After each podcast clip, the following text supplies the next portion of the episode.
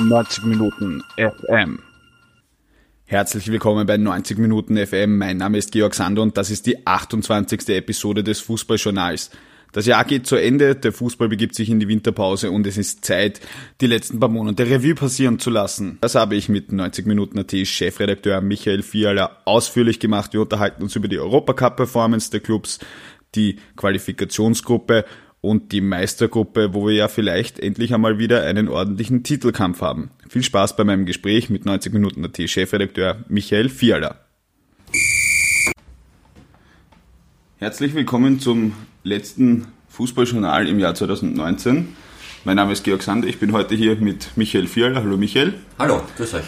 Und wir werden ein bisschen einen kleinen Streifzug durch den Herbst und ein bisschen das Jahr 2019 ähm, wagen und wollen anfangen gleich mit Europacup Sternstunden, derer wir ja Gott sei Dank relativ viele hatten. Drei Vereine sind in den Gruppenphasen gestartet, zwei Vereine, zwei weitere haben sich in der Qualifikation versucht. Willst du darüber reden, was Sturm und die Austria da fabriziert haben? Ja, ich meine, Sturm und Austria, ähm, glaube ich, ähm, ist jetzt schon, schon eine Weile her, ähm, wurde damals ja auch schon analysiert und, und viel darüber geschrieben, warum es nicht geklappt hat. Ich glaube, bei der, bei der Austria werden wir später eh auch noch dazu kommen, warum die Austria generell in, in dem Halbjahr es extrem schwer gehabt hat. Ähm, da war es nur äh, logisch sozusagen, dass ähm, auch das im Europacup dann nicht funktioniert oder hätte natürlich funktionieren können, aber die Leistung war damals so, dass es einfach nicht gereicht hat und das wohl auch äh, einigermaßen äh, verdient. Äh, und Sturm, ja, das war damals noch eine ziemliche Wundertüte aus meiner Sicht. insofern ähm, war es, glaube ich, schon natürlich enttäuschend, weil man sieht natürlich, welche welche Leistung die anderen Vereine international äh, erbringen können. Äh, und äh, ist jetzt Sturm ja, mit dem WRC nicht unbedingt schlechter gestellt. Äh, und deswegen ja, war es natürlich auch damals relativ ähm, ernüchternd aus Sicht der beiden Vereine. Ähm, aber umso schöner war natürlich dann in weiter Folge, dass die anderen drei Vereine ja relativ brav waren eigentlich. Ja, wir fangen, glaube ich, gleich mit dem unter sehr, unter sehr dicken Anführungsstrichen unerfolgreichsten Verein an, ähm, dem WRC, der den Aufstieg dann verpasst hat. Am Ende relativ deutlich, er ist ja fulminant reingestartet mit einem, glaube ich, einem der, kann man so sagen, ersten Fußballspiele, die man gesehen hat in den letzten Jahren, oder? Ja, na, das auf jeden Fall. Also ich meine, das war äh, schon ein, ein unfassbarer Start mit dem 4 zu 0. Ähm, das war sowohl für uns als, als österreichische Journalisten unfassbar, wahrscheinlich für die deutschen Kollegen äh, noch, noch viel unfassbarer.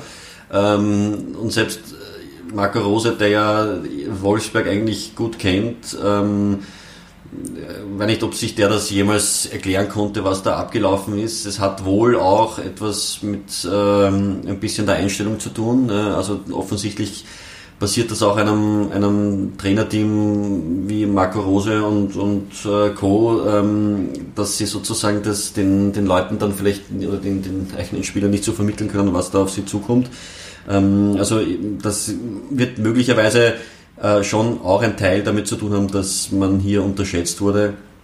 Aber unabhängig davon hat Wolfsberg ja in in, in, diesem, in dieser Phase, äh, wo äh, auch noch der Struber als Trainer fungiert hat, der sich extrem gut auf, auf viele Gegner eingestellt. Das hat man ja in der Liga gesehen und ähm, sie haben das Momentum damals genützt. Ähm, ja, ähm, das waren dann drei Punkte, zwei sind noch dazugekommen. Ähm, das beachtliche Unentschieden, äh, finde ich, in, in, in Rom war da auch äh, natürlich zu nennen, also die beiden und vor allem auch das Auswärtsunentschieden.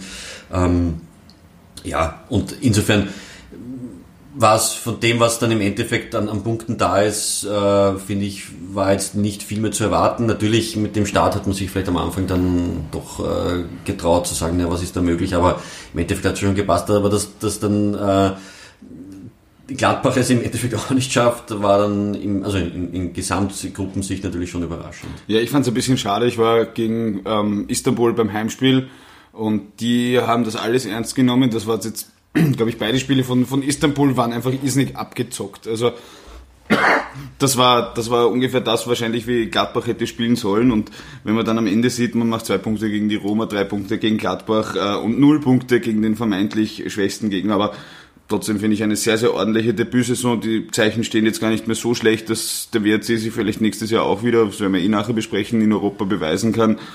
Glaube, man kann ihnen relativ wenig vorwerfen. Also wenn man dann wirklich in Graz, ich habe dann so wirklich die Verteidigung äh, von Istanbul angeschaut, das war ja ein Haufen ehemaliger europäischer Spitzenklasse-Spieler und der schaut halt den Sean Weißmann an und sagt, hey Junge, das ist gestern schon in der Zeitung gestanden. Also das war dann schon sehr gut, wer es Gott sei Dank geschafft hat zuerst eigentlich gescheitert ist in der Champions League Quali und dann in die, Euro in die Europa League umgestiegen ist, ist natürlich der Lask. Ähm, war natürlich ziemlich cool, Basel zu schlagen, wobei die Schweiz natürlich jetzt gesamt ähm, nicht, nicht unbedingt auf dem aufsteigenden Ast ist. Ja, gegen Brügge, das ist ein Spiel auf Augenhöhe oder zwei Spiele auf Augenhöhe gewesen und äh, ja, ja.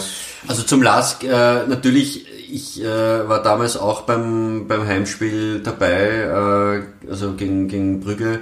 Und muss sagen, natürlich hat man sich in dem Moment schon ein bisschen geärgert, dass es, also, weil sie auch so knapp dran waren, es dann nicht geschafft haben. Aber wenn man sich jetzt ansieht, was sie in der Europa League äh, geleistet haben, äh, mit 13 Punkten, unfassbar eigentlich, äh, würde ich sagen, war das eigentlich auch ein bisschen so ein, ein, ein, ein äh, hat das die, die wirklich eine sehr gute Seite hervorgeholt, weil ich bin mir nicht sicher, was in der Champions League ähm, beim LASK möglich gewesen wäre mit, mit wirklichen Top-Vereinen. Ich glaube, da, da wäre der LASK noch überfordert gewesen einfach. Ähm, und so ist es jetzt wirklich eine, eine wirklich Wahnsinnsgeschichte. Also auch was, was der Trainer Valerian Ismail da jedes Mal von, von, vom, vom Matchplan her, finde ich, ähm, da sozusagen auf europäischer Ebene, natürlich auch auf Bundesliga-Ebene, aber da, da sozusagen äh, die, die Mannschaft einstellt und man hat wirklich gesehen, dass sie in jedem Match eigentlich ähm, die Chancen gehabt haben. Sie haben es, also sie haben dann viermal gewonnen. Äh, die, die Auswärtsniederlage gegen Sporting war natürlich ein Rückschlag. Aber auch da waren sie vom, vom Spiel her, soweit ich mich das jetzt noch erinnern kann, eigentlich ziemlich, äh, ziemlich gut.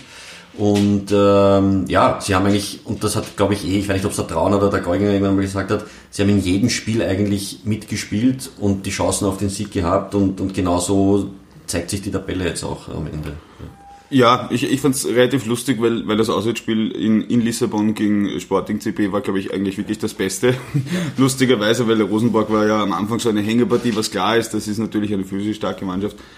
Mich, mich beeindruckt das einfach. Also, man, vielleicht sprechen wir nachher bei der Liga auch wieder drüber. Ich, ich hoffe, dass jetzt im Winter keiner geht. Sie haben zwar eine gute zweite Elf, aber, aber ich glaube, dass, dass natürlich die meisten Spieler dann nicht an die Qualität von Geuging Trauner Wiesinger und Co. rankommen. Ich wünsche es ihnen, dass sie zusammenbleiben. Dann, keine Ahnung, das ist so eine Mannschaft, die, die kann alles erreichen. Also ich wüsste nicht, was den Lask aufhalten soll. Natürlich, du scheiterst an dir selbst, du schießt neben das Tor, aber ich kann mir jetzt gerade vom Spielstil auch nicht einmal eine große europäische Mannschaft vorstellen, gegen die sie vollkommen chancenlos werden und die sie niederrennen, weil das einfach so weil, weil das einfach gerade passt, weil das einfach durchzogen Ja, wird. ich meine, da muss man schon schauen, ich meine, Alkmaar ist sicherlich ein Gegner, ähm, sie haben sie auch schon äh, bewiesen jetzt mit, mit Sporting und BSW, dass sie solche, also da würde ich jetzt Alkmaar ähm, möglicherweise jetzt mir gestern die, die Ergebnisse angeschaut, also sie haben glaube ich die letzten sieben Spiele hat Alkmaar zu null gespielt, also die dürften hinten extrem gut stehen. Ähm, da muss man natürlich schon schauen, äh, klar, äh, du hast es auch angesprochen, der Kader ähm, im, im Herbst war von Verletzungen verschont geblieben. Ähm, der ist natürlich, die haben eine, eine Einsergarnitur, die, die super passt. Da hinten wird es natürlich dann schon dünn. Das heißt, sollte der ein oder andere Leistungsträger gehen, dann wird es natürlich schon sicher eine Überlegung sein, wie man das ersetzen kann. Ich meine, der Jürgen Werner ähm, kann das möglicherweise. Aber klar, das, das hat jetzt einfach gepasst. Äh, das Momentum hat gepasst, sie haben es genützt. Ob sie im Frühjahr jetzt äh, in der K.O.-Phase gleich rausgeht oder vielleicht noch eine Runde weiter, ähm, das würde ich auch als offen. Ja. Also Alkmaar, glaube ich, wird, wird sehr stark sein. Ähm, da wird man sehen, äh, wie das Hinspiel abläuft. Der Lask wird sich da sicher nicht verstecken, wenn man, wenn man, wenn man das so einschätzen kann, wie es jetzt im, im Herbst war. Und ja, würde ich als, als offen bezeichnen. Ja. Mhm.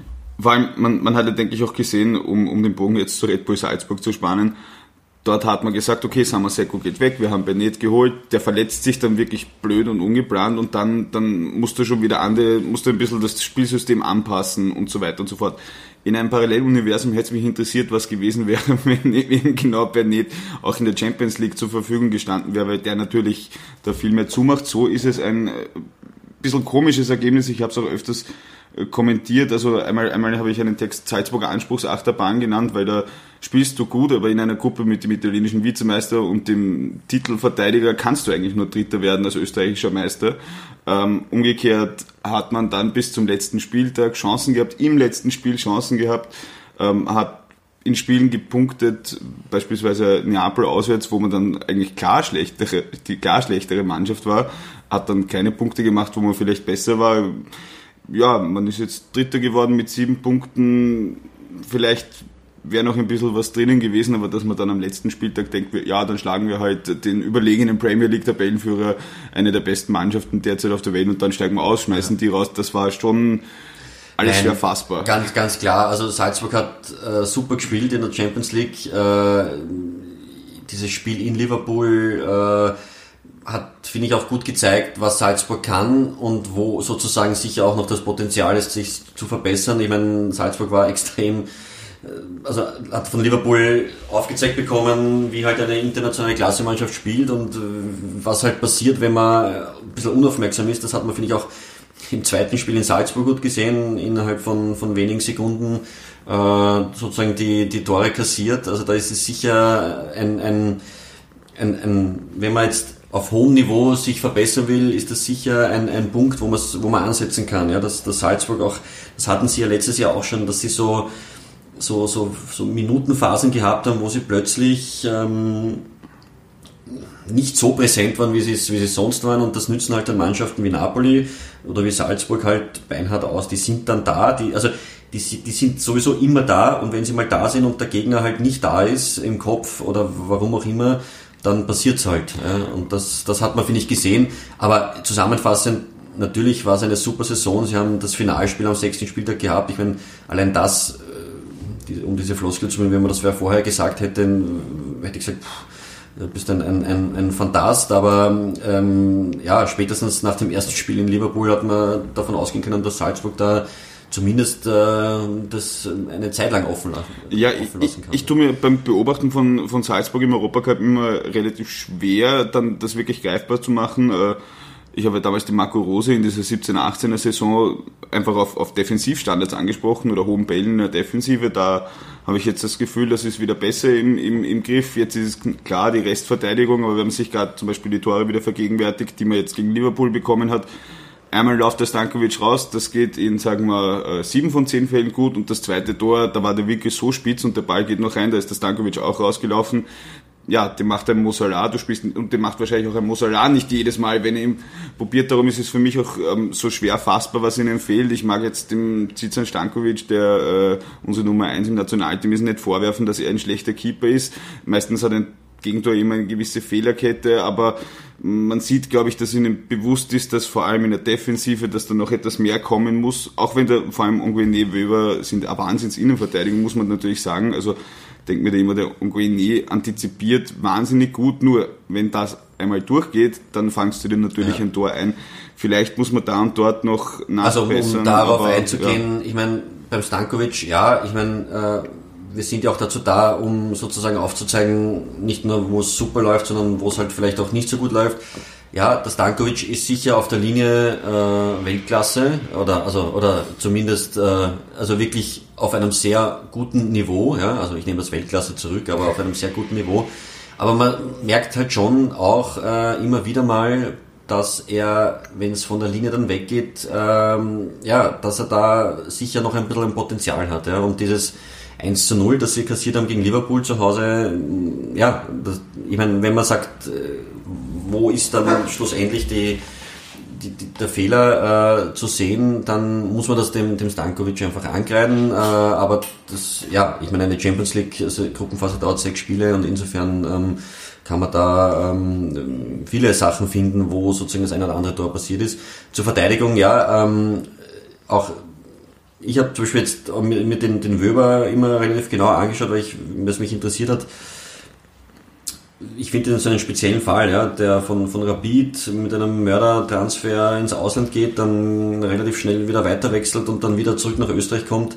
Das, das ist äh, für mich immer ein, ein, ein, ein seltsamer Kreislauf. Ja. Ich meine, im Endeffekt hat er in Salzburg jetzt eine super Mannschaft gefunden, spielt auch äh, in Österreich wirklich ein, ein, eine, eine solide Leistung, hat auch international solide gespielt. Aber ich, kann mir schon denken, warum er sich international noch nicht so durchgesetzt hat. Ja, auch ihm sozusagen fehlt da, finde ich, manchmal noch ein bisschen die, ich weiß nicht, ist es die, die, die letzte Konzentration oder wie auch immer. Also da, beim, beim Wöber bin ich mir auch nie ganz sicher, macht das jetzt, ist das Deckling jetzt, dass er da jetzt ansetzt, wird das jetzt super oder ist es vielleicht doch äh, wieder einen halben Schritt zu spät oder so? Also das äh, finde ich, das merkt man ein bisschen ähm, und insgesamt die Defensive ist natürlich auf dem Niveau, wir reden von Champions League, dann natürlich äh, manchmal anfällig. Ja. ja. beim Weber könnte man jetzt einerseits sagen, ihm ist ja genau dasselbe auf den Kopf gefallen wie der Bur, da wurde die sportliche Leitung ausgetauscht. Andererseits heißt das aber auch, wenn ich dann wechseln darf, und das hat man ja in, in, der, in der Dokumentation auch zumindest Ausschnitte gesehen, also Sevilla war ja bereit, ihn wechseln zu lassen, wenn ich dann halt, dann muss ich halt den neuen Trainer überzeugen. Also das haben, hat, hat er dann offensichtlich nicht gemacht. Äh, ja, also zusammenfassend sieben Punkte. Ähm, ja, sie haben sehr, ein sehr positives Torverhältnis, aber sie haben auch Genk äh, schön eingeschenkt. Ja, also auch die Spiele ja. gegen Genk allein. Ich meine, das ist äh, Belgien. Ja, wir reden hier von einem Land, das äh, auf Nationalteam-Ebene, ich weiß nicht, ich, ich kenne jetzt die Weltrangliste nicht immer auswendig, aber ich glaube in den letzten Jahren immer in den Top 3 drinnen war oder Top 5. Äh, ja. Wir reden von einem Land, das äh, von der Liga her zumindest in den letzten Jahren eigentlich klar über Österreich zu stellen war und das äh, kann man jetzt schon natürlich jetzt auch mit, spätestens nach dieser Saison nicht nur wegen Salzburg, sondern auch wegen den anderen Clubs durchaus schon sozusagen vom Ranking in, in Frage stellen. Ja. Um, um so ein bisschen abzuschließen, ich will nicht immer sagen, man kann, man kann, äh, man braucht ein Losglück für die ganze Sache, aber du kannst natürlich trotzdem, wenn du Top 3 Team bist, wie Red Bull Salzburg aus dem Top 2 wahrscheinlich auch noch ähm, vielleicht einfach so aus der Situation heraus, Napoli ist eine extremst eingespielte Mannschaft. Äh, Carlo Ancelotti, der jetzt weg ist, ist, ist einer der besten Trainer, der, der eine Wahnsinnsgegneranalyse macht. Also du kannst schon da auch einfacher machen, äh, einfache Gegner haben, dann verlierst du beide Spiele gegen, die, gegen das Top 1 Team, gewinnst beide gegen das Top äh, drei, vier Team und machst dann halt noch vielleicht diese extra Punkte, die dich dann halt raufhieven. Aber wie gesagt, wir reden hier vom Champions League Titelhalter, vom, vom italienischen Vizemeister, der zwar jetzt ein bisschen sportliche Probleme hat, ja. Und noch abschließend, weil ich gestern äh, auch die Stimmen von, von Eintracht Frankfurt gelesen habe, was sie zur Auslosung mit Salzburg sagen. Ähm, also natürlich versucht man immer besonders demütig zu sein nach einer Aussage und sagen, ja, das ist ein, ein, starker Gegner, aber man hat aus den Zitaten da schon ganz klar rausgelesen, es hätte kaum schwerer kommen können, ein, ein Hammer los. Äh, also äh, ich glaube, Frankfurt hätte, wenn man sich anschaut sozusagen, wer da noch in diesem Topf gewesen wäre, hätten sie mit anderen Teams, glaube ich, äh, durchaus leichter leben können. Also das zeigt schon auch die, die Anerkennung, die sich Salzburg da in den letzten zwei, drei Jahren erarbeitet hat. Ja, und insgesamt, weil ich glaube, der, oder ich bin mir ziemlich sicher, ich weiß es sogar, dass der Sieg von Mönchengladbach gegen den WRC der erste Sieg eines deutschen Teams ähm, seit Schalke 2, 2016 war, damals äh, auf Schalke gegen Red Bull Salzburg. Also, und da haben österreichische Clubs besiegt Gladbach, Dortmund, Schalke, Leipzig. Also das ist, das zeigt, glaube ich, schon ganz gut, dass unsere Liga in der Qualität natürlich angezogen hat, aber das sind zwölf Mannschaften und wenn sechs besser sind, sind sechs schlechter. Wir reden einmal ein bisschen über die Qualifikationsgruppe, die sich eigentlich schon relativ klar darstellt. Sonderfall Austria, glaube ich, werden wir diskutieren. Ja, ja. also um es vielleicht auf der Metaebene noch kurz zu sehen, die, die österreichische Liga, also diese Zweiklassengesellschaft sehe ich in Österreich schon sehr deutlich. Natürlich immer mit dem einen oder anderen Ausreißer von einer Mannschaft, die vielleicht äh, gerade nicht so gut äh, performt, wie es halt dieses Jahr die Austria ist. Ja, ähm, die wird's, äh, das kommen wir dann eh noch äh, später dazu, vielleicht oder höchstwahrscheinlich nicht mehr schaffen, darauf zu kommen. Ähm, also äh, die, diese Kluft, äh, glaube ich, äh, also diese Tendenz, dass diese Kluft größer wird, die äh, ist zumindest in den letzten zwei Jahren nicht umgedreht worden. Ja? Ähm, wenn man Spiele sieht aus, aus dem von, von Mannschaften aus dem unteren Drittel, ähm, das ist zum Teil schon ja, ganz ein anderer Fußball, als den man von, von Mannschaften aus den Top 3 oder 4 sieht. Ja? Also das äh, äh, muss man schon ganz offen sagen und das sehe ich auch äh, derzeit ja, nur einzelne Lichtblicke. Ähm, vielleicht jetzt, da kann man durchaus auch den auch St. Pölten nennen, die durchaus mit, mit dem Trainer äh, Schmidt hier das eine oder andere äh, aufzeigen. Ähm, aber sonst, ähm, ja, das ist schon zum Teil ja, Magerkost, was äh, den Fußball betrifft. Ja. ja, für mich, für mich schaut das eigentlich so aus, dass Teams, die versuchen aktiv zu spielen, sich wahrscheinlich, wenn wir jetzt direkt in die Quali-Gruppe reingehen und im Endeffekt reden wir da wahrscheinlich vor dem Pulk von, von Wartens bis, bis Altach, dazwischen sind noch St. Pölten, Admira und Mattersburg, die ähm, Tabelle kann man sich während des Podcasts hören natürlich jetzt anschauen. Wir, wir teilen ja die Punkte, aber ich, ich habe das jetzt Anfang der Woche auch kommentiert. Es ist bei Wattens ist ja auch mein ich habe es mit Grödig verglichen und dann habe ich mir, wie ich so schreibe, ist mir schon eingefallen, so ja, die haben beide keine Zuschauer gehabt. Ähm, aber Grödig hat natürlich Aufstiegssaison, Adi Hütter, ein, ein Mario Leitgeb war dort, Philipp Zulechner hat alles zerschossen. Die haben aktiv gespielt, die waren dabei. Und es ist halt wirklich, es ist jetzt nicht böse gemeint gegen Wattens, die haben es halt probiert mit äh, dem St. Pöltener Aufstiegs-Dachsbacher Dreh irgendwie so defensiv stehen, das funktioniert nicht. Und wenn ich es jetzt so mit Mattersburg vergleiche, in Mattersburg, da sind halt dann auch wieder Kicker dabei, die haben schon alles gesehen. Also mich würde es nicht wundern, wenn die, wenn die letzten, auch von den Punkten her, wenn die Tabelle ungefähr genauso ausschauen wird, weil man, finde ich, spürt bei Mattersburg, dass die einfach vorne spielen wollen. Die Admira ist eh immer ein Team, das eine Wundertüte ist und dann nicht absteigt. Man muss das halt so ein bisschen zusammenfassen, ja. finde ich. Auch St. Pölten haben wir schon angesprochen. Der Alexander Schmidt hat am Anfang sehr stark kassiert. Man ist ruhig geblieben. Ähm, man weiß natürlich auch, St. Pölten hat seit Monaten keine neuen Spieler verpflichten können. Ähm, ja, St. Pölten war insofern ein Sonderfall. Ich glaube, man hat da gar nichts anderes machen können, als dem Trainer jetzt, egal wie es läuft, einfach jetzt die, zumindest das, das halbe Jahr zu geben. Und wenn man, also ich gehe jetzt nicht davon aus, dass es hier äh, einen Trainerwechsel geben wird. Ähm, also das ist vielleicht auch generell der Unterschied zum, zum letzten Jahr. Da haben wir zu dem Zeitpunkt schon, weiß ich nicht, wie viele Trainerwechsel gehabt, beziehungsweise dann in den, in den Wochen danach. Ähm, also insofern, ja, ähm, ist es äh, anders als letztes Jahr. Also die, die Clubs sind ruhiger geworden. Ähm, und äh, ja, ich meine, wir reden jetzt zwischen 9. und 12.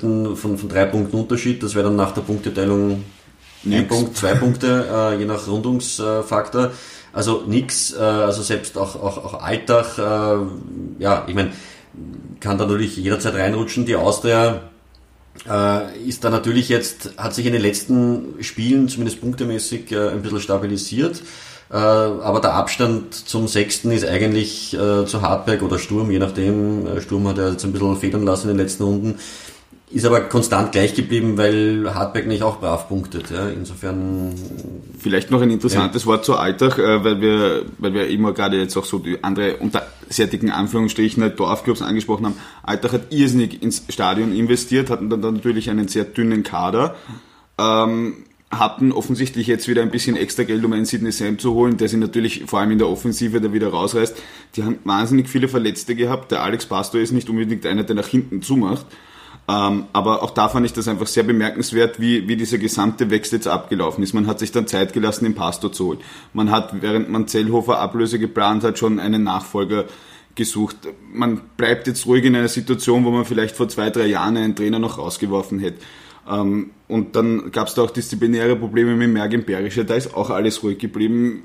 Es ist jetzt vielleicht nicht so, dass sich die, die Ländle-Presse nicht für Alltag interessiert, aber die machen das halt glaube ich, gerade auch sehr gut. Ja, vielleicht sind sie dann in zwei, drei Jahren oder, oder nächstes Jahr der Club, der äh, wie Hardback da oben reinkommt. Ja. Und das Wobei auch fairerweise zu hätten wir das Gespräch vor zwei, drei Wochen aufgenommen, hätte Alltag, äh, wären sie dann schon noch äh, mitten in dem Pulk von, von da unten gewesen. Ähm, also punktemäßig ist es dann natürlich, jetzt hat sich ein bisschen äh, ausgeschlagen, das heißt Alltag hat einen kleinen Polster nach der Punkteteilung, ja, wie gesagt, eh fast nichts.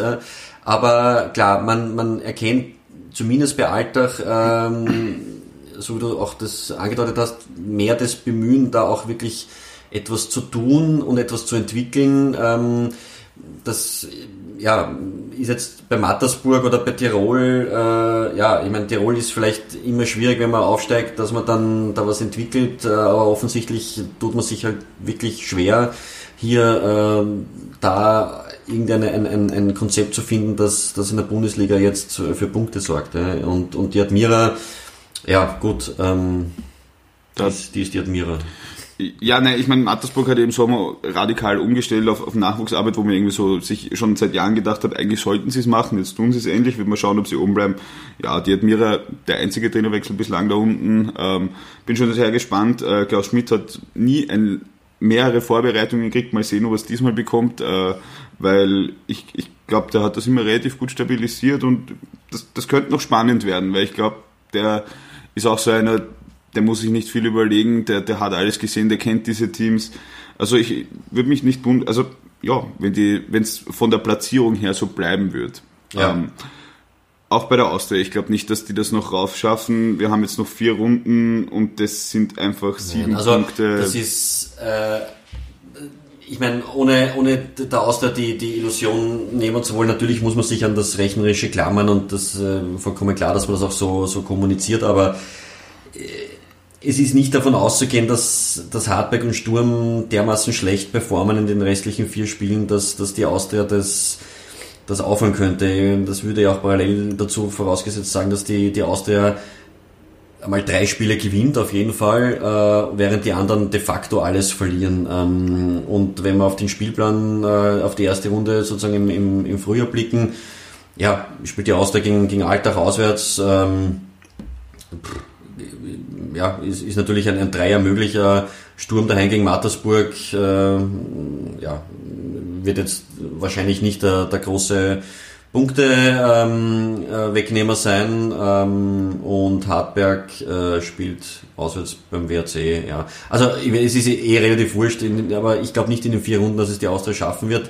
Ähm, und es ist vielleicht äh, mit Perspektive Europa League äh, wahrscheinlich so wie es bei Rapid letztes Jahr war, auch wenn es natürlich jetzt ähm, bitter ist, äh, dass sie nicht oben spielen und ihnen natürlich tolle Spiele entgehen und natürlich dann auch, auch, auch Zuschauereinnahmen, weil wir haben ja jetzt schon gesehen, dass die Auster zum Teil vor 6.000, 7.000 Fans nur gespielt hat.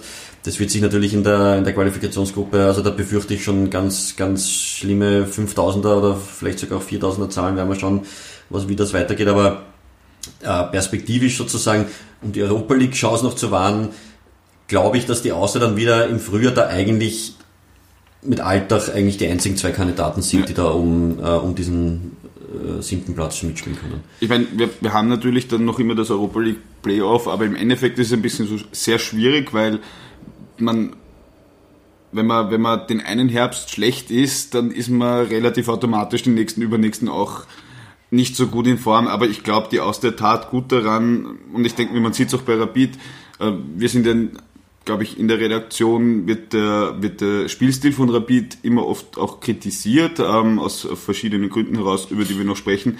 Aber was ich sagen will, ist, ich glaube, es ist wurscht, welchen Fußball du über längere Zeit durchziehst.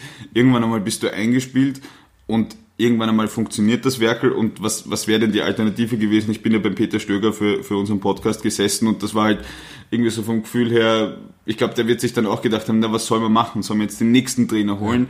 Der holt die nächsten Gut, Spieler, der Plastikkader auf, ja. Auch jetzt natürlich der finanziellen Situation der Austria geschuldet. Also ich glaube, die Austria kann sich derzeit wirklich nicht leisten, irgendwas hier zu verändern im Trainerteam, weil sie einfach nicht den Ilzer vor die Tür setzen können, den weiterzahlen, einen anderen Trainer irgendwo holen, der vielleicht jetzt auch gar nicht am Markt ist. Äh, also das ist, ist eh einbetoniert. Ähm, und aus meiner Sicht ist ja das Interessante jetzt, okay, das, was, was, was schafft die Austria kurzfristig jetzt im Frühjahr? Wird sie den siebten Platz schaffen? Wird sie dann im Europa League Playoff vielleicht mit Glück, ja, also oder mit Glück, ja, also im Europa League Playoff ist halt dann alles möglich. Ja, ja. Also da ja, reichen dann zwei, drei starke Partien und man spielt plötzlich in der Europa League. Das ist einfach so. Ähm, das ist natürlich dann möglich. Aber vielmehr frage ich mich, wie wird die Austria langfristig sich jetzt, was, was das Sportliche betrifft, aufstellen? Ich habe viele Interviews mit dem Peter Stöger gehört, gelesen, auch deines. Ähm, ganz ehrlich, ich wäre noch nicht schlau aus dem Austria-Konzept. Ja, äh, dieses also ich, ich ja, man wird es wahrscheinlich erst dann wirklich einmal beurteilen können, wenn erste Taten folgen. Die Taten im Winter werden wahrscheinlich relativ begrenzt sein, weil sie wieder noch immer äh, kein Geld haben. Also auch da, äh, ja, ich, also ich, ich, ich, ich sehe da die langfristige Entwicklung bei der Austria, da bin ich ehrlich gesagt wirklich ein bisschen äh, besorgt, weil äh, dieses äh, Radl keine internationalen Einnahmen, Einnahmen äh, nur mit nationalem Budget bleibt einfach nichts über, Schrägstrich haben wir sogar ein Minus. Äh, ja, die Austria braucht entweder einen Mördertransfer oder eine, eine, eine Europa League-Saison, um sich bewegen zu können. Ähm, sozusagen, um einmal, dass, dass der Stöger zeigen kann, was er eigentlich dann, dann machen würde, wenn einmal Geld da ist. Weil dieses aus dem Nachwuchs sozusagen äh, sich hier langfristig was aufbauen, ja, das wird man eh frühestens in, in zwei Jahren erst sehen, ob das äh, sozusagen, wie es, wie, wie es sich auswirkt und, und was genau. Ne? Also ich, ich bin ja immer etwas, sitzt da meinungstechnisch mir selbst gegenüber immer ein bisschen zwischen den Stühlen, weil einerseits, äh, man, wir arbeiten schon beide länger im Fußballbusiness und einerseits muss man sagen, ähm, viele Leute sind so, wie sie in Interviews sind. Ähm, ob der Peter Stöger wirklich das auch innen lebt, was er nach außen sagt und, und ich, da bin ich mir nicht 100% sicher. Ich sehe es jetzt nicht so ganz schwarz, wenn ich mir teilweise anschaue, äh, wie, wie natürlich äh, vor allem Manfred Zakaria, warum auch immer man den so lange versteckt hat. Äh, ähm, warum der nicht da war, aber ich verstehe schon die Dynamik dahinter. Du kommst als neuer Trainer, du möchtest erfahrene Spieler auf für dich wichtige Positionen. Irgendwann hast du lauter gefühlt 30-Jährige, wo kein Platz mehr ist für Junge. Für den Ilzer im Football würde man sagen, äh, Hail Mary Aktion, also keine Chance mehr auf irgendwas, also machen wir es einfach. Und ich denke mir, man hat es gesehen, sie dürften noch konditionelle Probleme haben, aber sie schaffen es halt einfach mittlerweile phasenweise einfach auch, und das ist bei der Austria ganz wichtig, auch guten Fußball zu spielen. Das ist, also wenn man sich das, äh, glaube ich, diesen Flugkopfball im Derby anschaut, also das war einfach wirklich, egal ob du jetzt Austria oder Rapid-Fan bist oder wessen Fan du bist, das war einfach ein perfekt, super getimter Pass, der sehr schön technisch reingeschlapfelt war und, und das wollen die Austria-Fans dann halt auch sehen. Ich glaube, dass es mittlerweile auch vielen Austria-Fans, weil du vorhin die Zuschauerzahlen angesprochen hast, wurscht ist, ob der Salzburg, der Lask oder naja, Rapid wahrscheinlich nicht, aber die wollen halt sehen, dass die halt genau so, wenn, wenn ich mit Austria-Fans rede, ist so, na und der Asimovic, ich meine, der Asimovic hat sich nichts bewegt, hat aber Freistöße reingeschossen. Und das ist, glaube ich, so dieses, was die Austria-Fans wollen. Und dann kann man die elektrisieren, dann kommen wieder Leute, dann habe ich vielleicht da ja. wieder ein paar Einnahmen, also ich, ich ja, sehe es nicht ganz äh, so. Ja, ich meine, der Weg zum, bis zum Elektrisieren ist aber schon noch äh, aus meiner Sicht ein weiter. Und ich meine, es ist jetzt nicht allzu lange, vor einem Monat war ich beim, beim Heimspiel gegen Mattersburg. Und es war schon so, dass ich mir gedacht habe, boah, also das ist wirklich äh, eine mühsame Geschichte, äh, wie wenig auch der Auster da eingefallen ist. Ähm, ja, also in Summe, ich bin da ein bisschen skeptisch, äh, weil sozusagen auch die finanziellen Mittel fehlen, um sich da wirklich bewegen zu können. Ähm, sozusagen bin da gespannt, was der Peter Stöger wirklich da sozusagen gemeinsam mit dem Christian Ilzer aus dem internen Suppentopf sozusagen da hervorzaubert. Ja, ja. ja. Ähm, irrsinnig viel hervorzaubern tut eben gerade Hartberg, die auf dem gedachten Schleudersitz stehen natürlich mit, einer deutlich, mit einem deutlich schlechteren Torverhältnis als Sturm, aber punktgleich. Äh, sprich, würde die Austria rankommen und sie hätten nachher alle gleich viele Punkte. Ja, äh, ich finde es immer wieder einfach nur, ich habe das schon letzte Saison recht bemerkenswert gefunden, weil da war Hartberg, glaube ich, zum selben Zeitpunkt drei, vier Punkte unterhalb des Strichs, jetzt sind sie halt überhalb des Strichs. Mich ich, ich ging in diesem Podcast gerade, wie der da immer begeistert ist, aber ich denke mir einfach, äh, ich, ich habe mal den Erich Korher gefragt, wovon träumen Sie budgettechnisch? Naja, 5 Millionen wären schön. Und wenn ich mir denke, dass ich, äh, keine Ahnung, mit viereinhalb Millionen Euro Budget ähm, dasselbe erreichen kann, im Endeffekt wie Rapid Wolfsberg äh, und selbst Wolfsberg wird wahrscheinlich das Doppelte haben äh, und Sturm, dann denke ich mir, was will man, also mir, mir fällt da relativ wenig Negatives ein, weil ja. du bist nicht umsonst dort oben und, und das also ist... Also ich bin da ja. durchaus, äh, also vor, vor zwei, drei Wochen auch den, den Podcast mit dem, mit dem Momo, den wir ja gemacht haben, den du gemacht hast, wo er auch gesagt hat, äh, und das war mir zu dem Zeitpunkt eigentlich gar nicht so bewusst, dass Hartberg eigentlich die Mannschaft ist, die am besten hinten rausspielt. Ja? Ähm, und wenn man sich das dann äh, mal bewusst vor Augen führt und sich ein Match dann von Hartberg anschaut, und das habe ich mir zuletzt dann zumindest zeitweise gemacht, dann stimmt das. Ja? Also Hartberg hat wirklich mit dem, mit dem Markus Schopp, einen Trainer, eine, eine Kombination gefunden, wo sie aus den Mitteln, wie du sagst, ich meine, das Budget ist wirklich jetzt in, in der Liga wahrscheinlich das zweitkleinste, vielleicht das drittkleinste, je nachdem, wie genau man das dann äh, äh, runterrechnet, aber das ist schon beeindruckend. Ja. Jetzt sind sie das zweite Jahr, ähm, spielen sozusagen konstant vorne um diesen Strich mit. Ja. Ähm, das könnte ja auch Alltag sein, das könnte auch St. Pölten sein mit dem Budget, ja, aber ist es nicht. Das ist das Hartberg. Ähm, und Ja, ich meine, ähm, es sind vier Punkte zu Platz drei. Ja? Also das ist jetzt äh, nix eigentlich. Noch dazu, wenn da die Punkteteilung kommt. Also das ist ähm, schon, ja, es ist beeindruckend, was da auf die Beine gestellt wird. Ja? Ich meine, was, was ihnen natürlich auch entgegenkommt, ist, ist äh, Shop hat Red Bull Vergangenheit. Ähm, der Spielstil ist natürlich nicht ganz so aktiv pressend, aber jetzt Red Bull verleiht auch Spieler dorthin und das haben wir auch äh, bei Wolfsberg auch schon gesehen, dass das natürlich, das sind Spieler, die kriegst du sonst nicht, das hat der Heimo Pfeifenberger mir irgendwann einmal gesagt. Ähm, ging damals um einen Spieler, der dann im Endeffekt eh nicht gespielt hat, er hat gesagt, die kriegst du ja als Wolfsberg gar nicht. Äh, und, äh, oder Hartberg eben, ja. Aber ja, ich, ich, ich finde es bemerkenswert, selbst, selbst wenn sie noch runterrutschen, ist ja, das ein System. Also wie, wie ich eh schon gesagt habe, vor allem, sie ja. sind das zweite Jahr jetzt nach dieser Reform die Mannschaft, die sozusagen oben jetzt neben Wolfsberg von den kleinen konstant da oben sind. Also das, das ist schon ein, ein, ein Zeichen einfach. Äh, das ist jetzt nicht nur Zufall oder, oder Spielglück oder, oder weil die anderen so schlecht sind, sondern das ist die eigene Stärke. Ja. ja. Der andere steirische Verein äh, unterhält uns, glaube ich, alle sehr gut, vor allem ihr Trainer. Wo ich mir auch nie sicher bin, ist das, ist das schon Emotion oder ist das noch PR? Äh, ich, ich, ich vermute ja persönlich Letzteres. Also ja, ich glaube schon, dass er das, äh, wie soll man sagen, relativ geschickt einsetzt, um seine Mannschaft aus dem Fokus zu bringen. Also ich erinnere, dass das 3 zu 3, glaube ich, in Mattersburg war es, äh, ein, ein, ein, ein, wo er den Bogen aber offensichtlich dann überspannt hat. Aber äh, der Fokus war weg von, von der Mannschaft. Es wurde nur darüber diskutiert, ja, ist der denn wahnsinnig, ist der Kreisler wahnsinnig, der dann auch noch ausgezuckt ist. Ähm, möglicherweise damals, oder nicht möglicherweise, es war übertrieben, aber ähm, ja, so ein bisschen ein, ein Mourinho-Effekt sozusagen. Ähm, was aber trotzdem nicht darüber hinwegtäuscht, dass sie natürlich sportlich ähm, wohl nicht ganz zufrieden sind.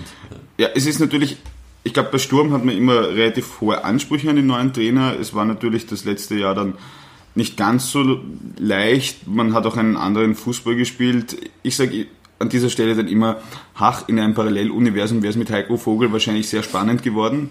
Wenn man da dran festgehalten hätte, wahrscheinlich wird sich das der Günter Kreisel dann nach ein paar Wochen Mehlich auch gedacht haben, äh, wobei der Roman Mehlich brav gepunktet hat. mehr muss man dazu, glaube ich, nicht sagen, aber er hat brav gepunktet. Finde, einfach, wenn du, wenn du in dem Fall, ich will es nicht immer im Geld festmachen, es kommt immer darauf an, was sind meine Ausgaben, wie viel habe ich für Spiele zur Verfügung, aber Sturm ist nun mal aus der Tradition heraus einer der größeren vier Vereine. Ähm, man ist jetzt Fünfter, aber man steht halt ähm, hinter Clubs wie Lask und Wolfsberg. Es muss nicht sofort alles funktionieren, aber mich, mich macht eher so ein bisschen so, eh, weil du Mourinho gesagt hast, der, der Momo hat gesagt, er spielt das Mourinho Playbook durch, also mhm. vielleicht, vielleicht sitzt er auch da und schaut sich YouTube-Videos an und überlegt sich am Freitag, was er am Samstag dann machen kann nach dem Spiel, ich weiß nicht. Mir geht's mehr um den Fußball, der ist, finde ich, schon streckenweise einfach abwartend, ähm, natürlich äh, stärker gegen Teams, die aktiv spielen. Und da frage ich mich, ob ich damit langfristig einfach auch Erfolg haben werde, wenn ich halt äh, mein, ich glaube, der Lieblingsspielzug von Mourinho war bei Real ein diagonaler Pass auf Ronaldo über 50 Meter, dann zur Mitte zum Benzema. Führt auch zum Tor. Ja, wenn man vorne ja. die Qualität hat, die individuelle, dann kann man natürlich das auch äh, als Konzept sich überlegen. Ähm, ja, also da bin ich ganz bei dir spielerisch, ähm, bin ich ein bisschen ratlos, was, was Sturm betrifft, wie, ob das jetzt das, was sie gezeigt haben, auch das ist, was sie was sie wollen oder ob sie es einfach nicht äh, gescheit umgesetzt haben. Ähm, ja, und klar, ich meine, fünfter Platz, ich meine, Sturm hat das viertgrößte Budget, also ja, ich meine, wenn man jetzt sagt Gage Story, dann ist eigentlich eh nur Wolfsberg sozusagen äh, außerhalb der ja. außerhalb der Reichweite. Ich meine natürlich die Austria äh, ist ja da jetzt außer Konkurrenz sozusagen, aber ähm, klar, ähm, ja, aber es ist halt, es ist halt eng beieinander. Sie könnten noch äh, Sechster sein. Ähm, sie könnten, ja, mit, mit, mit, also die, die, wie soll man sagen, die, die Art und Weise, wie sie spielen, könnte auch sein, dass sie in zwei Runden dann wieder ähm, bei, bei Platz drei dran sind. Ja? ja, ähm, ja. Also es ist äh, nicht Fisch, nicht Fleisch ähm, und in welche Richtung es wirklich geht, das werden wir vielleicht dann im Frühjahr sehen. Ja, da bin ich auch sehr gespannt, wie in Wolfsburg jetzt aus dem Hut zaubern wird, ob, oder ob sie nicht einfach, das kann ich mir auch durchaus vorstellen, ob man nicht den Herrn Sali einfach arbeiten lässt, wäre auch nicht also wäre wahrscheinlich die finanziell schlankeste Entscheidung. Aber er hat ja keine Lizenz. Ne? Ja, vielleicht, ja, aber es gibt immer Lösungen, dass man, mein Baumeister Lederer hat ja, ja, auch dann irgendwann so angefangen. Also, also so eine, ja, ja, ja, klar, ja. Also dass man, dass man, dass, dass man hier die Kontinuität herstellt. Ich bin immer wieder so ein bisschen verwundert, weil, weil ich weiß auch vor der Saison nicht, äh, was der Herr Riegler dann vorhat. Ähm, mhm. ähm, ob er dann sagt, ich investiere, weil der Herr Riegler ist auch im dreistelligen Bereich Millionen schwer. Das heißt, der könnte ja dann noch mehr geben und äh, man wird mal sehen, was ihm dann einfällt. Also das ist dann, das ist das Lustige, finde ich, beim WRC, dass sie immer so als kleiner Dorfclub gelesen werden, aber da steht halt wirklich viel finanzielles Pouvoir dahinter. Ähm, auch finde ich jetzt nicht wenig fußballerisches ähm, Wissen. Also, mein der Riegler hat ja mehr oder weniger gesagt, was brauche ich einen Sportdirektor, der es selber macht wie ich. Er hat ja selber auch gekickt, glaube ich, sogar Regionalliga oder sowas, aber er dürfte ein gutes Auge für Spieler haben. Ähm, er kann wahrscheinlich dann äh, mit einer seiner Firmen noch einen zusätzlichen Sponsor aufstellen, wenn es sein muss. Ja. Also das also ich bin, was den Regler betrifft, mm, nicht ganz bei dir. Ich glaube, also er hat das eine oder andere Mal ein gutes Auge für einen Trainer oder für einen Spieler gehabt, ja.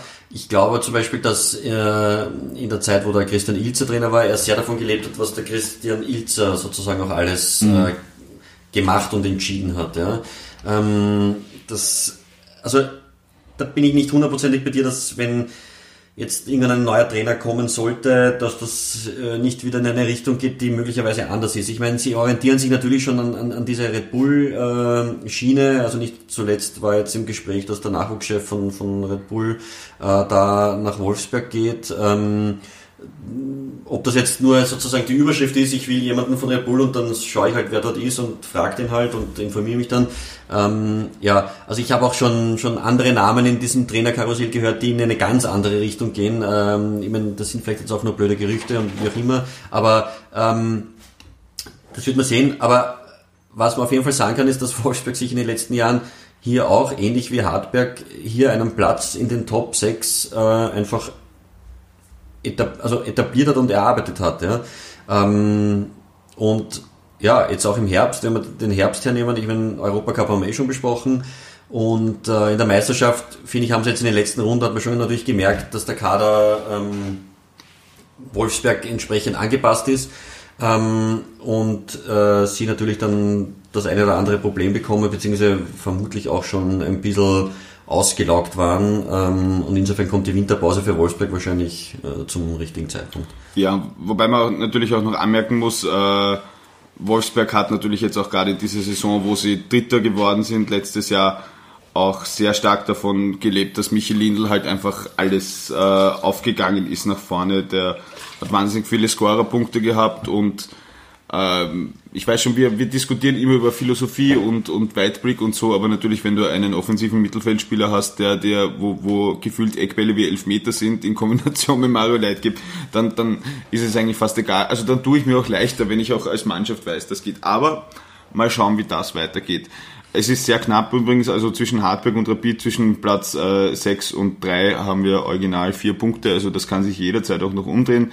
Ähm, Rapid ist jetzt Dritter. Ich glaube, es ist gut für die Hütteldorfer, dass sie einfach, auch wenn es nur ein Pünktchen ist und auch wenn sie äh, derweil einmal zehn Punkte hinterm Lask sind, Punktetrennung kommt ja noch dazu, aber ich glaube, dass es äh, emotional einfach nach den letzten Monaten bei Rapid einfach total wichtig ist, ja. dass die also einfach das, am Treppchen stehen. Ja, das ne? merkt man auch, ähm, also wenn man sozusagen die sozialen Netzwerke sich anschaut und, und bei mir, äh, keine Ahnung, Freunde, die irgendwie rapid sind, ich habe die Tabelle relativ oft gesehen in, in Postings oder auch von, von irgendwelchen Fanseiten. Also dieser dritte Platz, dass der sozusagen jetzt von, von Rapid wieder besetzt ist, ist schon, glaube ich, so wie du sagst, äh, ein, ein emotional sehr wichtiger Punkt. Ähm, ja, äh, Rapid ist interessant, ähm, weil ich ja durchaus da auch beim, beim Momo bin mit seiner Analyse, dass der Didi Kübauer das ja durchaus geschickt gemacht hat, indem er sozusagen das spielerische Niveau von Rapid äh, ein bisschen rausgenommen hat. Äh, ich sage jetzt einmal durchaus bewusst, um sozusagen auf, auf Augenhöhe mit anderen Clubs dann im, über den Kampf sozusagen äh, zum, zum Spiel zu finden oder zum Erfolg zu finden, was aber natürlich auch nicht immer funktioniert, vor allem äh, die Heimspiele, ja, wo natürlich dann äh, auch äh, von Rapid ein bisschen was anderes vielleicht erwartet wird als, als auswärts. Ähm, und da merkt man halt schon, das ist so ein bisschen diese, diese Diskrepanz, die ich halt noch sehe und auch fraglich äh, oder fragend ähm, sozusagen beurteile, ob der Didi das, äh, Didi Küber das dann schlussendlich auch äh, kann. Ja? Das, da bin ich mir noch nicht sicher. Ähm, aus meiner Sicht ist er derzeit jetzt mit Rapid relativ am, am, am Zenit, ja, also auch was die Punkte betrifft. Ich meine, zum Lask sind es 10 Punkte Abstand und das, das hat auch einen einen guten Grund. Ja. Und der Lask hat, hatte also natürlich eine Mörderbelastung im Herbst. Ja, auch, auch, auch, wenn man, auch wenn Rapid den Lask auswärts geschlagen hat ja. mit 4 zu 0, wobei da sind, glaube ich, ja, das war ein relativ frühes 1 zu 0, ein 2 zu 0, dann laufst du noch in zwei Konter rein, wenn du, also das war vielleicht so, ich habe es sehr spannend gefunden, vor allem diesen Vergleich mit Red Bull Salzburg, weil ich war zum Saisonauftakt äh, in Hütteldorf und dann ähm, zum Cup-Spiel auch wieder.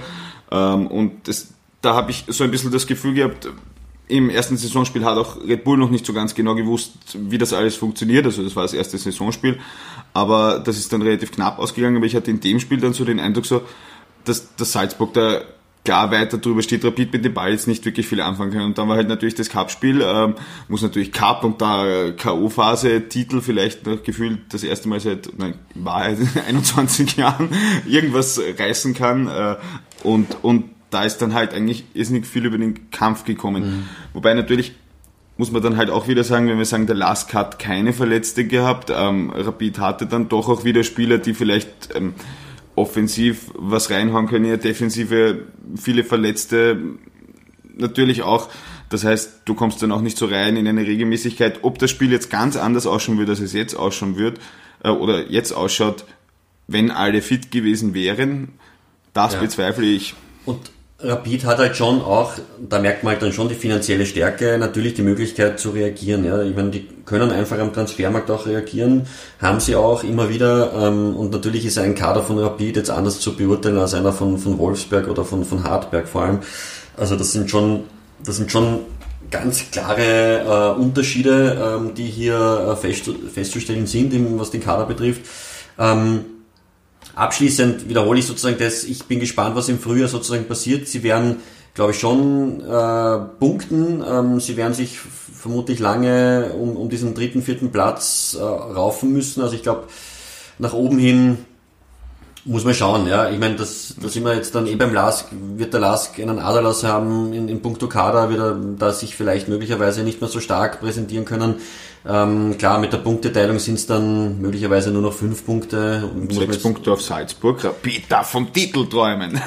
Quasi, ja. Aber ähm, es ist äh, Rapid ist da noch einfach zu unkonstant, auf, um, um sozusagen Platz 2 oder 1 äh, mitspielen zu können, aus meiner Sicht. Ja, ich möchte noch ein Wort dazu sagen. Ähm, ich, ich finde, man merkt, dass Zoran Barisic wieder da ist. Äh, ich habe so das Gefühl gehabt, vor einem Jahr hätte man wahrscheinlich noch, wenn ein Rechtsverteidiger ausfällt, äh, einen Innenverteidiger dorthin gestellt. Jetzt kommt ein 18-Jähriger rein und mir gefallen die jungen Rapid-Spieler echt sehr gut. Und ich finde es gut, dass der Küber und der Basic sie einbauen, weil wir, wir das ist auch so ein, ein Punkt, den wir immer einfordern und wir kritisieren es auch oft. Jetzt muss man auch mal lobend erwähnen, da wird dann halt jetzt nicht der 33-Jährige als Rechtsverteidiger aufgestellt, exemplarisch, ja. sondern Ganz klar, nein, also das muss man, ja. also vor allem Zoran Basic und auch natürlich dem Didi Küper zurechnen. Das machen sie einfach äh, und äh, ohne Rücksicht auf, auf Verluste mehr oder weniger. Ja. Also das äh, probieren sie einfach aus und ähm, war aber natürlich auch der, der verletzten Situation geschuldet, äh, darf man nicht vergessen, sonst hätten die Jungen wahrscheinlich auch keinen, keine Einsatzzeit bekommen, aber sie haben sie bekommen. Ja. Wäre in einem anderen Club vielleicht anders gewesen.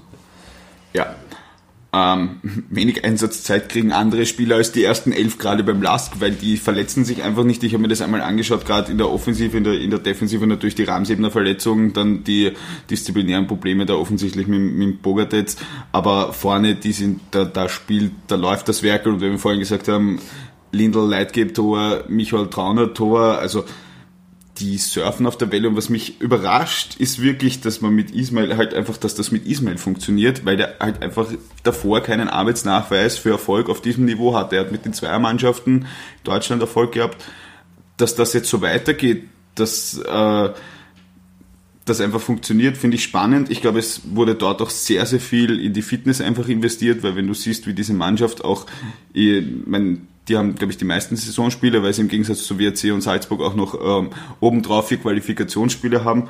Sprich, die haben jetzt nicht nur die 18 Ligaspiele, sondern insgesamt auch noch 10 Europacup-Spiele absolviert. Immer mit der ersten Elf. Also ich glaube, dass da, mein, hat ja auch der Herr Gruber auch so ein bisschen gesagt, sie haben jetzt auch darauf geschaut, wie, wie arbeitet ihr in der Verletzungsprophylaxe ähm, und so weiter und so fort. Ja, und dann bist du halt am Ende des Tages zwei Punkte mhm. hinter Salzburg ähm, und heißt Lask und nicht eben Rapid Sturm genau, Austria. Ja. Ich glaube auch, dass für den Lask jetzt die Winterpause äh, zu einem guten Zeitpunkt kommt. Also man hat schon durchaus gemerkt, dass jetzt am Ende ähm, das eine oder andere Spiel war, wo sie dann nicht mehr so vielleicht performt haben, obwohl sie noch immer natürlich die Punkte geholt haben. Aber ähm, ich glaube, es ist jetzt gut. Ähm, und ich meine, wenn man dann sieht, dass sie jetzt dann äh, im Februar mit dem Spiel gegen Salzburg starten, ähm, natürlich, das ist ja äh, super. Ja? Also ich meine, kann natürlich dann, äh, so ähnlich wie wir es im Frühjahr im letzten Jahr hatten, da war dieses Spiel dann später, ähm, aber ne, nehmen wir mal an, der Last gewinnt dieses Spiel und ist dann ähm, sogar Tabellenführer.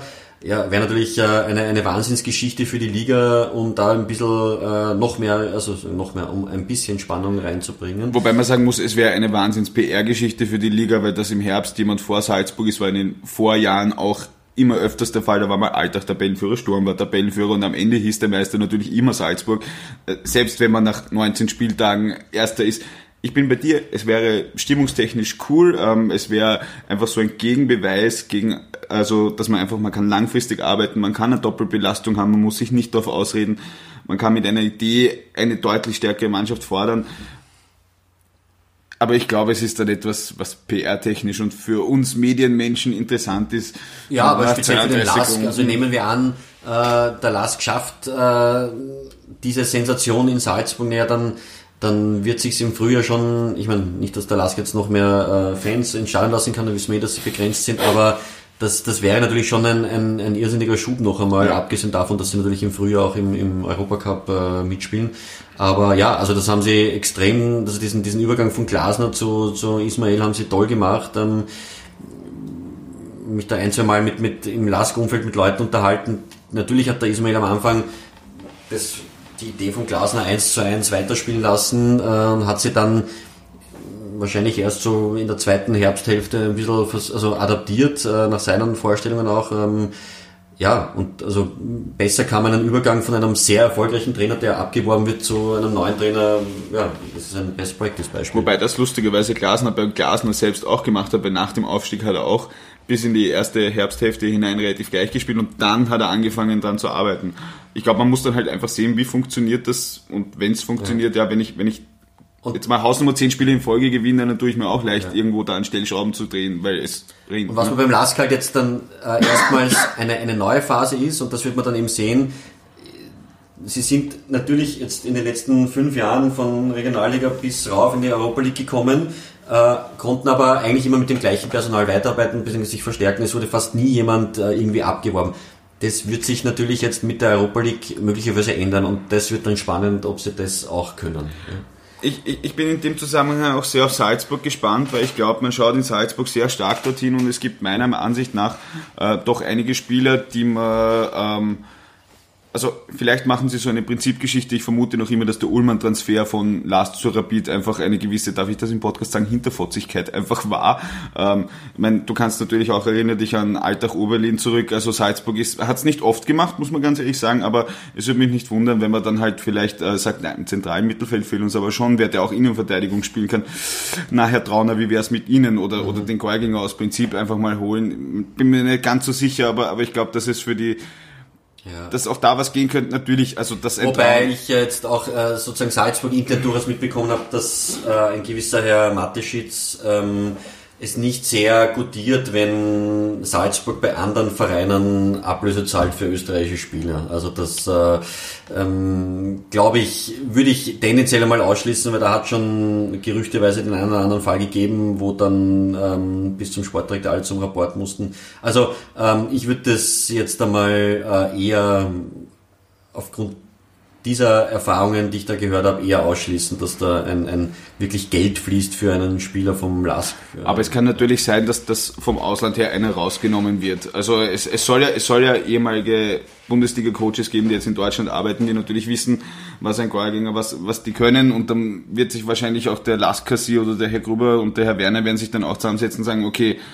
was heißt, wenn jetzt einer unserer Leistungsträger geht, wie viel können wir da lukrieren Sie haben alle langfristige Verträge. Wenn jetzt ein Verein im Winter herkommt, der unbedingt auf der Position einen Spieler braucht, der möglicherweise ein Vielfaches ein Budget hat, dann tue ich mir als, als Verhandler auch leicht, weil das ist ein Spieler, für den kriege ich im Sommer vielleicht dreieinhalb Millionen Euro und im Winter sage ich, da, den geben wir jetzt aber nicht her und der braucht den unbedingt, dann kriege ich vielleicht das extra Geld auch noch drauf. Das wird spannend. Es kann natürlich auch immer sein, dass sich einer verletzt. Äh, ich glaube es nicht. Ich glaube, ich glaube, auch wenn ich mir jetzt gerade die Tabelle anschaue, mich würde es nicht überraschen, wenn das, wenn die ersten drei Plätze am Ende auch so bleiben, ja. weil ich glaube, selbst wenn du national bei Salzburg jetzt Minamino Haaland äh, und von mir aus noch keine Ahnung, den Wöber gleich mal weiterverkaufst, ich glaube, das reicht national ja. noch immer. Also Nein, national eh. Und ich glaube auch, also selbst ein, ein Haaland oder ein, ein Minamino, klar, also ich meine, ich, ich gehe davon aus, dass der Minamino, also da, da sehe ich 99-prozentige Wahrscheinlichkeit, dass er weg ist. Beim, beim Haaland glaube ich eigentlich auch, dass er, dass er wechseln will. Ich Eher so Sale Lease Back, das sind kaufen und für die Europacup-Saison, weil er ist ja andauernd verletzt, der spielt ja kein Spiel durch. Also, ja. ja, also das eben, also vielleicht ist das bei Haaland noch so ein bisschen der, der, der Hintergedanke, dass er eben nicht ganz fit ist, dass dass man sagt, okay, er bleibt noch im Frühjahr, äh, aber einigt sich schon auf einen Wechsel dann im, im Sommer. Für, für Österreich wird's relativ wenig Auswirkungen haben. Ähm, international, klar, ich meine, ähm, weiß ich nicht, ob, ob Salzburg äh, so viel Tore erzielt hätte in der Champions League, wenn statt Haaland ein, ein anderer Stürmer gespielt hätte. Ja? Also das, das ist schon eine individuelle Klasse da, die dann vielleicht fehlt. Ähm, ja, aber das betrachte ich jetzt ganz nüchtern und sage, ein 4 zu 2 gegen Genk und ein 3 zu 1 hätten auch gereicht, wenn ich Haaland Tor ja. rausnehme. Und das darf man auch nicht vergessen, ich habe mir einige angeschaut, ich habe mir das immer wieder, jedes Mal, wenn so ein Superstürmer gegangen ist, und er ist es meiner Ansicht nach noch nicht, weil eine Saison oder eine Halbsaison gut spielen ist die eine Sache, aber auch ich, ich nenne das immer die Polstertürtel. Natürlich musst du dich irgendwo hinstellen und der Toni Polster hat sich nie bewegt, der ist immer nur richtig gestanden und auch ein Munas Dabur, ein, ein Soriano, ein, ein, ein Haaland, die stehen dann halt am Ende der Kette, dann stehen am Ende irrsinnig viele Tore da, aber in Wahrheit ist es wurscht, ob äh, Haaland, Dacker, Bremliak, ja. Müller, ja. Meier, Huber dort stehen und alleine vom, vom leeren Tor den Ball. Ich bin auch generell bei dir, dass sie ja generell auch im, schon in den letzten Monaten ja Spieler im Hintergrund äh, genau auf diesen Positionen auch, auch aufgebaut haben, die auch immer wieder zum Einsatz kommen. Also äh, auch, äh, selbst international bin ich gar nicht so skeptisch, selbst wenn ein Minamino da nicht mehr herumwirbelt. Ähm, ja, mag sein, dass das ein Qualitätsverlust ein bisschen ist, aber die Mannschaftsleistung äh, wird dennoch so stark sein, dass sie da jetzt deswegen nicht, nicht chancenlos sind. Ja. Ich meine, ich finde es substanziell spannend, ähm, einfach, also ich finde, wenn, wenn Salzburg mit so einem Trapattoni-Kick jetzt sechsmal in Folge Meister geworden wäre, dann wäre es natürlich sehr langweilig. Ähm, mittlerweile sind sie auch im, im, Herbst nicht mehr so schwach, ähm, wie sie teilweise ein paar Mal waren ich finde, man, man kann sich die Spiele ja auch anschauen. Also es passiert ja was und, ähm, und viele Spiele gehen dann zu hoch aus. Also denkt da Hardwerk äh, oder ja, vor allem am Anfang der Saison ja. haben sie ja wirklich die, die Liga ja. zerschossen. Ähm, und ich meine, wenn man das ein bisschen einen positiven Effekt von dieser Champions League, also der auf die Liga ausstrahlt, äh, für, die, für die anderen Vereine sehen kann, dann ist es schon so, dass man den Eindruck gehabt hat, also ich war auch beim Spiel Admira gegen Salzburg, da hat man schon einer gehabt, okay, Jetzt haben sie gespielt, äh, war nicht vor 60.000 auswärts und dann kommen sie halt zu Admira, wo 2200 Leute sind und ja, bei 3 Grad, das, das ähm, hat dann schon natürlich auch ein bisschen ein, ein, ein, eine Kopfsache ist, dass man sich da halt voll reinhängt. Ja. Noch dazu, wenn man weiß, dass äh, Liverpool-Spiel in, in 10 Tagen ist, ja, wo man sich dann vielleicht nicht wehtun will. Ja. Also dann, ja, ja, wie gesagt, also ich, ich, ich fände es ähm, aus, aus verschiedenen Gesichtspunkten, das, das hört sich dann immer so nach Häme an, aber ich denke mir, der Lask macht einfach seit Jahren alles richtig und ich denke mir zum jetzigen Zeitpunkt, äh, wenn sich irgendwer so verdient hätte, diese Vormachtstellung, die ja am Ende zwar immer dasteht, aber in der Saison nicht immer so klar ist, finde ich, äh, zu brechen, dann ist es irgendwie so verdient für den Lask, weil halt die, die finanziell mehr Möglichkeiten hätten und das wissen die Verantwortlichen dort wahrscheinlich eh ganz gut und da wird mir jetzt keiner böse sein, die holen halt nicht das Optimum dabei raus. Zusammenfassend, wie gesagt, denke ich mir, ja, vielleicht ist der Lask dieses Jahr näher dran. Ich glaube, dass die Tabelle wahrscheinlich ungefähr so ausschauen wird. Das heißt, dass Wolfsburg Dritter ist, Rapid Vierter, vielleicht Sturm noch. Ähm, und dann äh, werden wir ja. natürlich also Playoffs also wirklich, haben. Ja. Wirklich spannend, glaube ich, wird es um Platz drei bis sechs werden im, im Frühjahr. Also das wird, glaube ich, wirklich äh, eine extrem, also das wird wahrscheinlich aus meiner Sicht die, die spannendste äh, Gruppe werden. Ähm, ja. Meistertitel glaube ich in Summe auch nicht, dass, dass, dass Salzburg das, das hergeben wird. Äh, dafür sind sie einfach zu, zu stark. Ähm, ich glaube auch nicht, dass der Lask äh, den, die große Gefahr hat, da jetzt noch nach hinten zu rutschen, aber natürlich mit der Punkteteilung, es ist natürlich ist möglich, aber so Platz drei bis sechs, glaube ich, das wird der, der große Fight werden im Frühjahr, der ähm, wahrscheinlich der, die, die meiste Aufmerksamkeit auf sich ziehen wird. Gibt es noch etwas zu sagen zur 12er Liga dieses Jahr?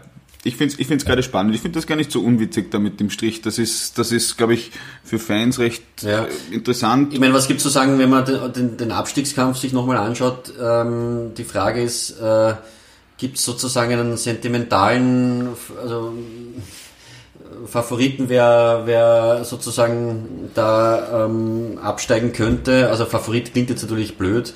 Ähm, ich fände es natürlich schon gut, wenn, wenn der Westen vertreten ist in, in der Bundesliga. Insofern fände ich es jetzt schade, wenn, wenn Tirol absteigt, aber sie müssen da was ändern. Dieses Konzept, ich, ich nenne mich jetzt Tirol, spiele am Tivoli, äh, das äh, mit, und mit der Art und Weise, wie sie dann spielen, das äh, hat aus meiner Sicht keine Zukunft. Also so wie sie jetzt aufgestellt sind, ähm, ja, ich hoffe, sie arbeiten an dem, ähm, weil sonst äh, ja, frage ich mich, warum spielt eigentlich nicht, nicht Wacker Innsbruck da oben? Ja? Also ähm, ganz, ganz hart formuliert, auch wenn die natürlich jetzt äh, noch andere Sorgen ja, haben. Ja.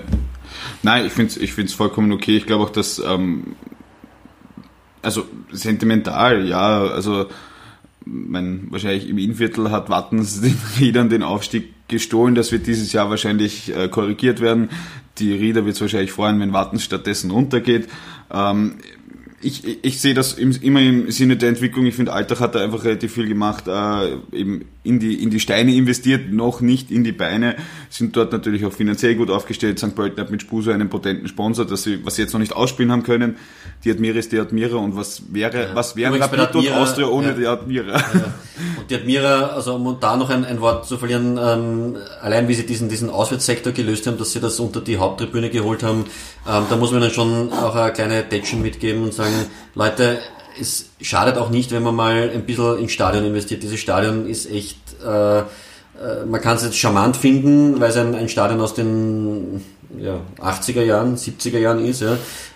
Ähm, aber man kann auch einmal drüber nachdenken, ob man nicht ein bisschen was in die Infrastruktur äh, investiert. Was ja zum Beispiel Mattersburg dann doch auch gemacht hat. Auch gemacht haben, ja. Hätten ja auch das so machen können, dass es auf die Haupttribüne, weil platzmäßig bis auf die Rapid-Spiele wäre es eigentlich blunzen. Ja. Ja. Nein, also ich glaube, ich glaube, dass das insgesamt abschließend, glaube ich, schaut das so ganz gut aus. Es wäre dann, ähm, man, ich habe mir das letztes Jahr gedacht, auf diese Playoff-Spiele um die Europa League. Ich meine, es ist nett für den, der unten ist, aber ich glaube, das war dann sportlich, äh, waren das zwei Krampfspiele zwischen Sturm und Rapid und äh, nachdem sich Sturm äh, relativ sang- und klanglos verabschiedet hat, denke ich mir, ja, das pff, hätte man sich, also wegen mir hätten sie es nicht ausspielen müssen, aber ja.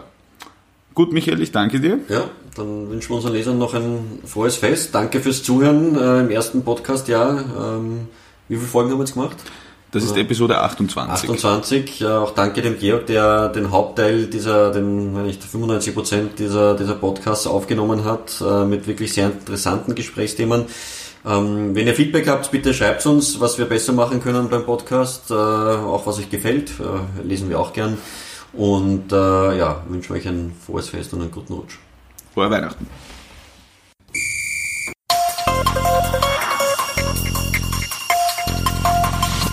Neunzig Minuten FM.